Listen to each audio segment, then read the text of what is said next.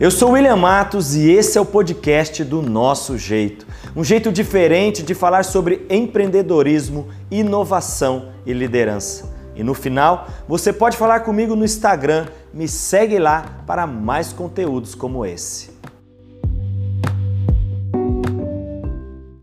Hoje eu quero falar sobre a importância de descansar corretamente. Recentemente ouvi falar sobre uma pesquisa que comparou a vida dos americanos que voltaram para casa depois de duas guerras diferentes, a Segunda Guerra Mundial e a Guerra do Vietnã. Ambos foram submetidos a situações extremas da guerra e expostos a inúmeros tipos de trauma que a guerra causa em um ser humano.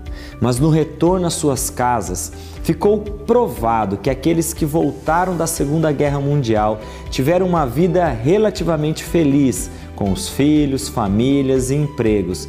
Daí vieram a geração dos baby boomers. Já aqueles que voltaram da guerra do Vietnã tiveram uma vida muito difícil, onde leves vícios de droga, depressão e suicídio no país se elevaram absurdamente.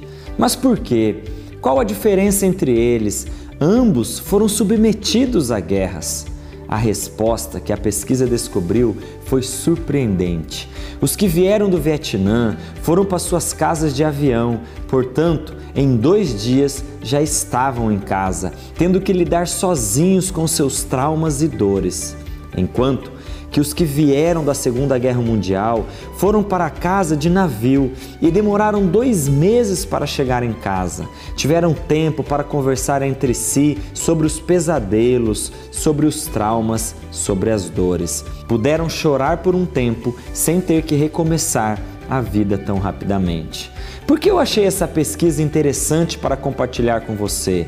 Porque todos nós precisamos de descanso apropriado.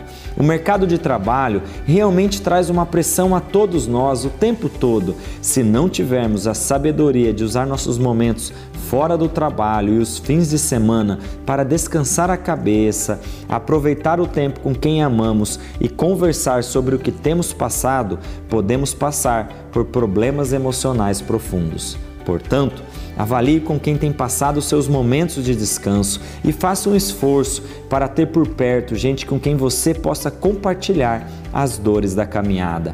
Tenho certeza que esse equilíbrio será fundamental para que você tenha sucesso. Abraços.